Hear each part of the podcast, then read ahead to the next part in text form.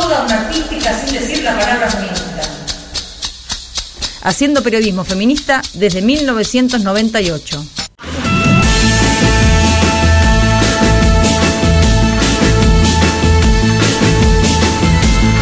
Bueno, acá estamos pensando en las voces y bueno, qué voz la de Lauryn Hill, ¿no? Increíble, Qué increíble. voz, qué voz. Whitney tenemos un- Houston. Sí, bueno, sí, justo no la programé a, Lu- a Whitney Houston, pero, Pero, es para recordar. Es para recordar, es para recordar. Eh, y tenemos voces eh, que son señeras, ¿no? Porque hay voces que una las escucha y enseguida siente que hay algo que pensar sobre eso que escucha, ¿no? Que eso que escucha sigue haciendo ecos, que es otra de las posibilidades de la voz, hacer eco. Eh, ¿Quién no ha estado en alguna en alguna cueva probando su voz? Hay un lugar en, en Bolonia que es muy espectacular, eh, que los esos este, arcos jónicos que se hacían en las estructuras medievales te permiten que vos hables en haciendo un murmullo en una columna y que poniéndote en otra columna que está como a 5 metros escuches perfectamente lo que están diciendo. Maravilloso. Pero no lo escucha la gente que está en el medio. Entonces yo te puedo decir cosas Mm. obscenas y vos las escuchás del otro lado sin que nadie más las escuche. Los rebotes de la voz son. Los rebotes de la voz, sí, sí, sí. A veces los- la voz te pega en lugares desconocidos, ¿no? Te puede pegar en el vientre, que es donde más pega la voz para mí cuando escucho esas voces que te descolocan. Eh, pero también te puede pegar, no sé, en la nuca, en algún lado desconocido. También te puede pegar en el culo, ¿no es cierto, Esther Díaz? Hola, ¿qué tal, chica? Qué suerte que me llamaron, cómo eras extrañada. ¡Ah! Hola, Esther. Hola, Esther. Esther, querida. Nosotras Hola, ¿qué también te extrañamos, nosotros te extrañamos siempre. ¿Cómo estás? Gracias. Bueno, mira, estoy eh, festejando con un vinito blanco Ay, qué bien. Qué bien. el tema Colombia. Ay, Sí, sí. Sí, no dijimos vamos, nada, pero estamos todos, todos celebrando a Francia Francia. Márquez, Sí. vicepresidenta de Colombia. La gran esperanza. Vamos, y aparte un poco más de izquierda, por favor. Basta Por de favor, girar a la, patria derecha. grande, la patria grande. Bueno, y de paso les cuento un- una pequeña cosita que acabo de descubrir. Eh, me serví, cuando cuando ya eh, Steph me contó que estaban por llamarme, me serví un poquito de vino para estimularme y para festejar lo de Colombia. Y mm, este, está riquísimo, en un gustito, es un trumpeter, viste, riquísimo, con un Mm. gustito a uva, bellísimo, blanco. ¿Te gusta Eh, el vino pero- seco o el vino dulce? o sea, el, el vino me gusta, me- por ejemplo, el champán me gusta dulce, pero el vino me gusta seco. Ay, pero estaba como demasiado seco. ¿Y entonces? este, digo, ah, esto lo podemos arreglar con una cucharita de miel. Entonces me acordé que los griegos le ponían miel al vino. Mira. Y entonces, bueno, me hice helénica, le puse la- una cucharadita de miel y no saben lo exquisito que es el gusto de la uva y la miel, buenísimo. Me encanta, ya me, ya me estoy relamiendo. Me estoy relamiendo Bueno. la boca que algo tiene que ver con la voz, pero no tanto. No, no, no, no. Eh, lo que, lo- por, por el tema que, que esta noche, si ustedes me convocaron a hablar, eh, que es justamente levantar la voz, eh, lo primero que quería decir es que mm, desde el punto de vista conceptual, no necesariamente hay que levantar el volumen de la voz para levantar la voz. Bien, Cuando uno eso. con su voz es capaz de ponerle límites al otro o otra u otra eh, que se está pasando del límite, levanta la voz y a lo mejor no necesita levantar el tono. Vos sabés que yo tuve una, una jefa eh, en una universidad durante muchísimos años que jamás le escuché levantar el tono de voz, pero tenía un poder como sobre el discurso, como impactaba con el otro, mucho más que se levantara la voz, porque con esa voz bajita te ponía unos límites que, bueno, que era mucho más efectivo que un grito, porque hay gritos... Vos sabés que decir- esa es una de las prácticas de la autodefensa, ¿no? Manejar la Claro, voz. porque al Y no grito decir, basta, déjate de joder, sino decir, basta, la cortan. Y ahí hay otra autoridad.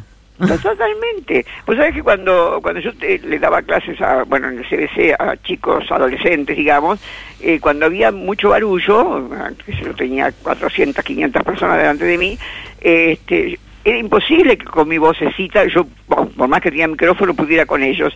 Entonces, sencillamente me quedaba callada. Y vos sabés que todo ese quilombo, ante el silencio, se aplacaba y podía dar tranquilamente la clase. Pero qué Si hubiera bien. gritado, me hubiera pasado toda la noche gritando. Yo creo que detrás de ese silencio también hay un cuerpo, ¿no? Ojo, porque Obvio. hay que estar hay actitudes. que estar ahí parada sosteniendo ese silencio, ¿no? Totalmente. Bueno, entonces yendo a este tema, es que este, yo quiero brevemente recordarle, bueno, por supuesto vos lo sabés, pero recordarle a quienes nos escuchan, eh, que yo nací a mitad del siglo pasado. Entonces en aquel momento, y además en un pueblo, porque Ituzaingó era un pueblo, ni siquiera es la ciudad que soy del conurbano, era un Claro. pueblito. Bueno, este, así que el médico era, era un poco como el cacique, no, como el brujo del- de, de la tribu. Claro, total. Un respeto tremendo. Bueno, entonces, el haber en los, eh, bueno, no es la primera vez, ¿no? Además, bueno, después pasé muchas cosas terribles eh, este, con los médicos y, y no fui capaz de levantar la voz. Qué En tremenda, sentido- ¿no? Esa autoridad que tiene el médico Tal es como cual. ah, Tal cual. Bueno, entonces a esa altura de la vida y después de todo lo atravesado, eh, que me ha ocurrido y, y, bueno, y todo lo que ya sabemos, este, ya no me importa nada, no en el sentido de ser grosera ni, ni de romper las reglas sociales, sino de poner, de levantar la voz cuando hay que levantarla. Bueno, y tuve que hacerlo con, como la que decíamos en aquellos tiempos, con los protólogos. Hoy le Ah, diríamos, pro- hoy le diríamos protólegues, ¿no es cierto? Pero yo en aquel tiempo pensaba, qué cosa extraña, a quién, pero te digo, ¿eh? o sea, esto lo, lo pensé desde siempre, ¿a quién se le puede ocurrir hacer una carrera como la carrera médica, que en un- aquel momento eran cinco años de carrera efectiva y después por lo menos la dos especialización. Sí, sí, la especialización? En culos, en el especialización en culo. culos. Claro, o sea, por supuesto que ya sé que es mucho más complejo esa, esa, esa especialidad que meter los dedos en el culo, pero no me digas que nadie en el mundo, si decís protólogo, lo asocia con eso, o sea, todo el mundo lo asocia con eso. Sí. Es el que mete los dedos en el culo. Ay, no me ha tocado todavía.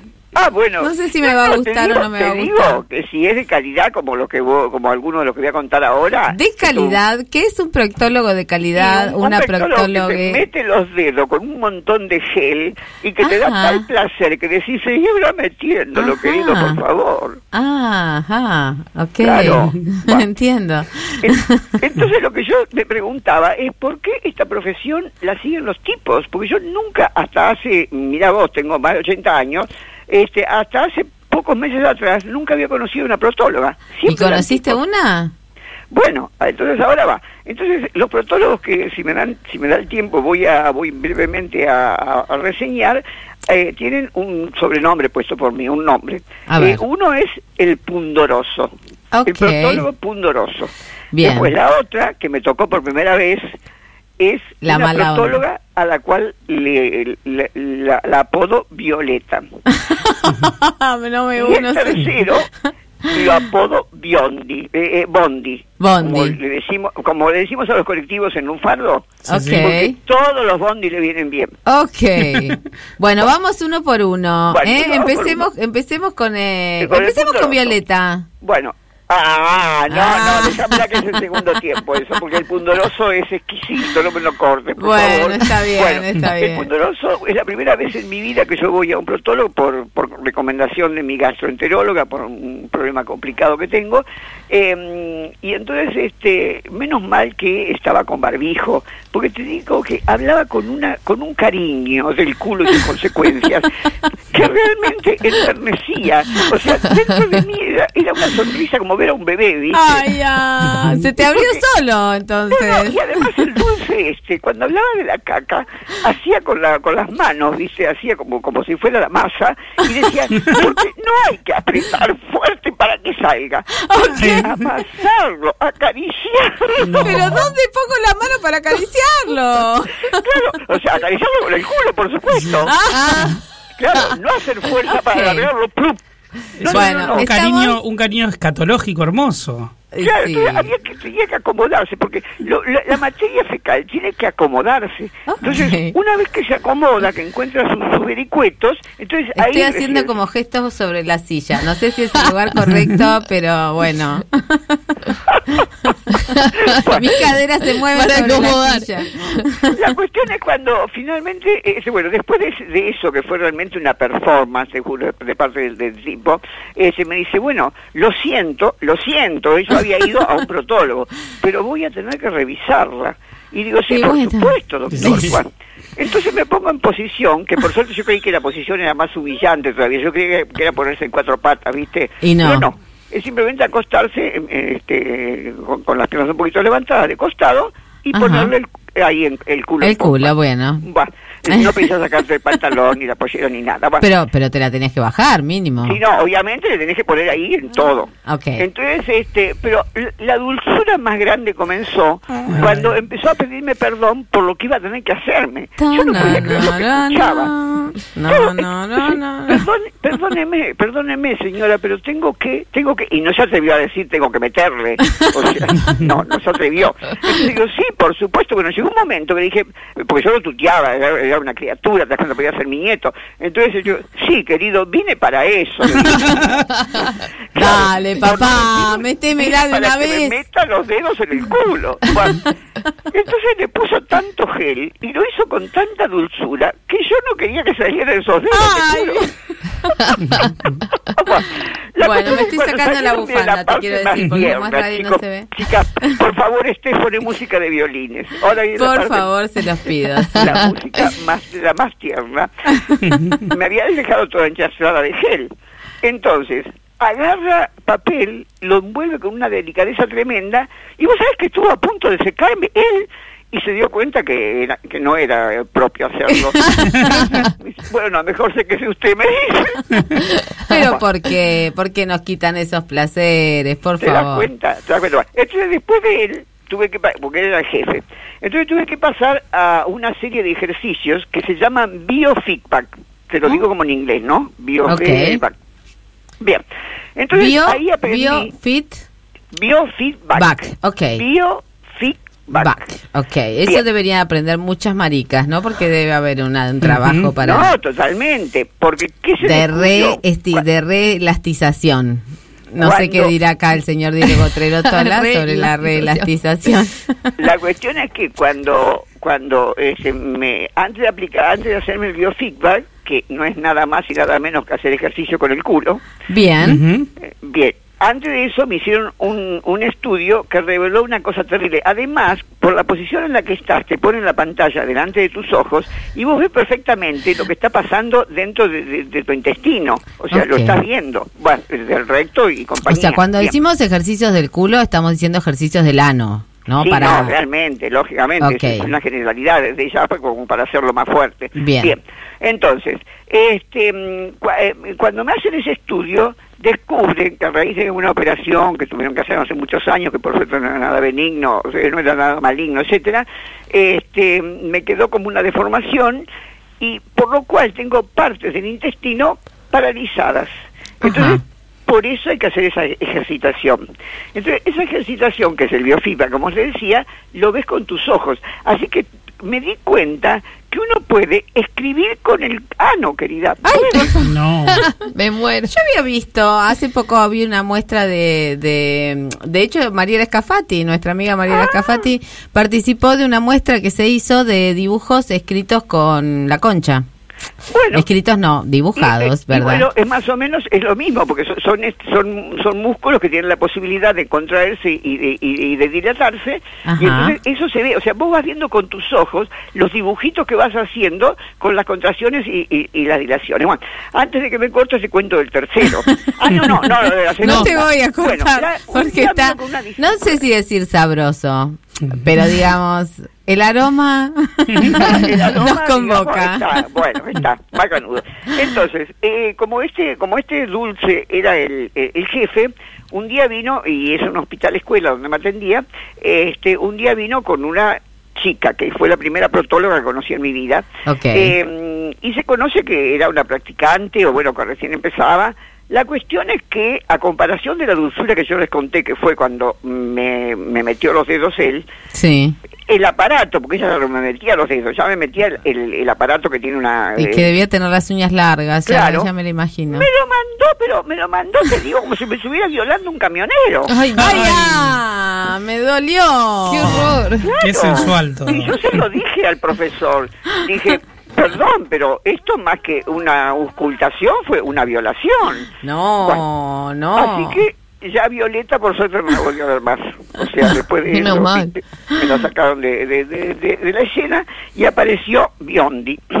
Ajá. Biondi es un señor de unos 60 años eh, muy Un buen discreto. partido, ojo, Esther. Sí, no, no, no, pero espérate la que, te- la, la que viene.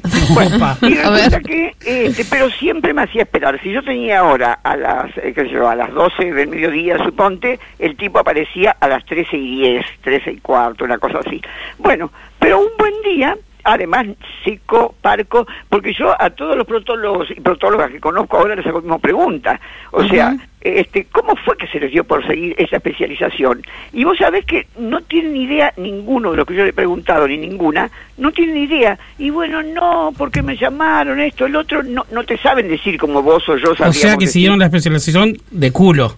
Claro. Claro. No, o sea, no, no, no tienen palabras para nombrarlo. Bueno, entonces este, este era una, una nada, una nada. O sea, buenos días, buenas tardes, listo, nada. Pero resulta que eh, fue una decepción terrible porque eh, también me hacía doler un poco, pero yo le di mi clase de cómo tenía que hacer para meterlo y la entendió, por suerte. Así que, este, pero a los cinco o seis minutos me largaba.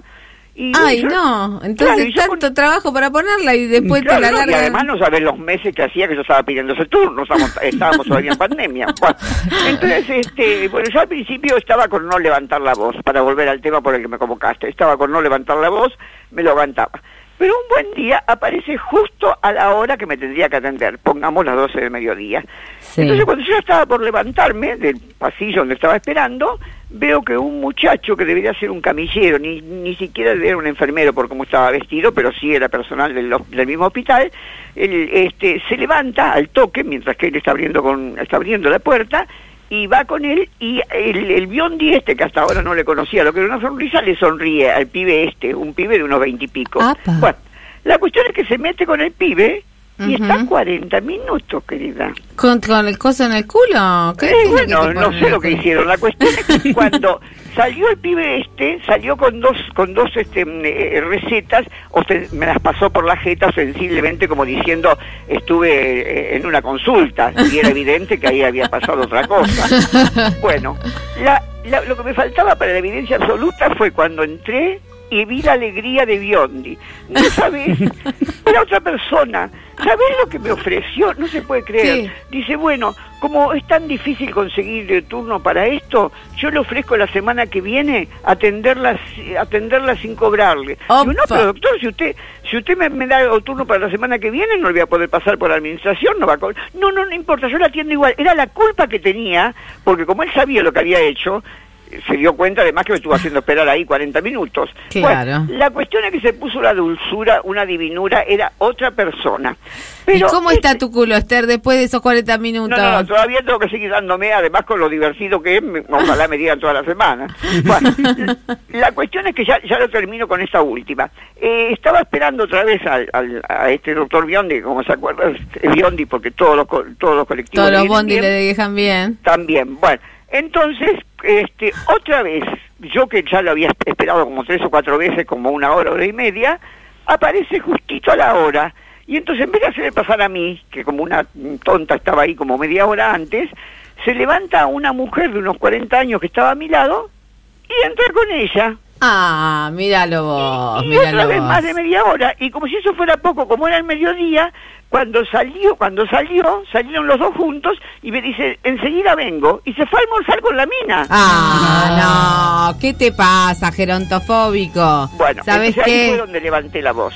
Bien, gritar. bien. ¿Qué dijiste? Cuando volvió y cerró la puerta, le dije, mire doctor, usted con ciertos pacientes está desde, desde 40 minutos a una hora. Y a mí me despachan seis minutos. Entonces me contesta, bueno, pero son casos diferentes. Doctor, ya me di cuenta, por favor, o no ve nada que tengo. Obvio que son casos diferentes. Eh, bueno, bueno, este, ¿y a usted qué, qué le gustaría respecto a este pensar? Que Por me la empezar, ponga bien, por hoy no me despacha los seis minutos, por empezar. y por seguir, que me dé por lo menos cuatro sesiones más. Que me mande por lo menos cuatro sesiones más. ¿Te, te Entonces, tipo, no sucedió? solamente se sentó en la computadora, computadora y generó las cuatro sesiones, sino que me dio tantos ejercicios que llegó un momento que estaba por cagar encima. Así que, doctor, por favor. todo dado vuelta, Esther, todo dado vuelta. ¿Cómo puede Bueno, ser? así que ya ven que no hay brujo al que no se le pueda levantar la voz. Totalmente, totalmente. Y aparte con ese vozarrón que tenés, Esther, y ese cuerpo que sostiene la voz, o sea, Hermoso. contamos contigo para levantar la voz cuando sea necesario. Mm, ¿eh? Ahí estoy, primera fila. Dale, muchas gracias, Esther, por estar con nosotros acá en Pasamos Todes con Buenas E. noches. Buenas noches. Y ¿qué? Después de lo que contó Esther, Sí. lo que estaba arriba se va abajo. Yo igual tengo una anécdota de proctólogo. Ah, sí, Uh, la primera vez que fui al bueno. proctólogo. Es muy simple. Igual tenía como unos desgarros y tenía como, como una especie de miedo que me había agarrado cuando iba a hacer caca, que a veces tenía como alguna eh, sangre y qué sé yo. Entonces fui al proctólogo asustado. Y me vio un rato y me dijo, pero no, no, no, yo así, a simple vista, obviamente me abrió el culo. este, y, y Perdón, todas perdón esas cosas ría, que tiene que no es- hacer. no es gracioso, no es gracioso. No, no. Y me dijo, mira, yo a simple vista no, no te veo nada. Eh, atendí en un consultorio en Parque Centenario. ¿Querés que meta el puño? Te dijo. No, no, y me dijo, eh, igual te recomiendo, si por eso agarra, no sé qué, y me dio algo. Pero si ves que sigue, yo tengo un consultorio y tengo unos aparatos que acá no tengo para eh, verte Adentro. mejor, qué sé yo, no sé qué. Era como en el norte, no sé, como si dijese San Isidro, era otro consultorio en otro lado. Era otro mundo. Eh, con lo que me dio, me alcanzó, pero siempre me dio la fantasía de qué aparato quiere, qué, qué- necesita meterme en el culo y qué. Pero me quedó siempre con esa fantasía de ese ¿No aparato para mi culo y no, no fui. Porque Ah, era mentirle. Ya Qué no, misterio los Ya no tenía más nada. Qué misterio los culos. Pero no es el tema el culo hoy. El tema es la voz, gente. ¿Qué pasa? Estamos en Pasamos Todes. Cuando levantás la voz, tenés que llamar al 11 25 80 93 60. Y bueno, si decidimos, te podés ganar. ¿Qué? Te podés ganar el pack de publicaciones, incluyendo el último libro de Dani Ruggeri, para espiar su obra y sus grandes gráficas. Lo podés hacer en Instagram, el margen de la hoja, que es el Instagram de Dani Ruggeri. Vas a ver lo hermoso que dibuja.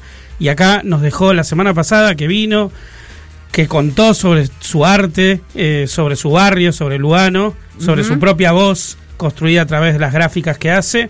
Eh, también puedes escuchar el programa eh, anterior En Spotify. de Dani Ruggeri y si no, decinos cuándo levantás la voz y te puedes ganar sus publicaciones. 11 25 80 93 60 y bueno hoy este el tema es la voz y me costó un montón un montón un montón decidir cuál era el tema eh, cuáles eran las las que tenían esa voz que te conmueve. Eh, esta es una para mí. Upside Down. Bailemos. si lo habré cantado. Lo de arriba abajo lo de abajo arriba. Diana Rose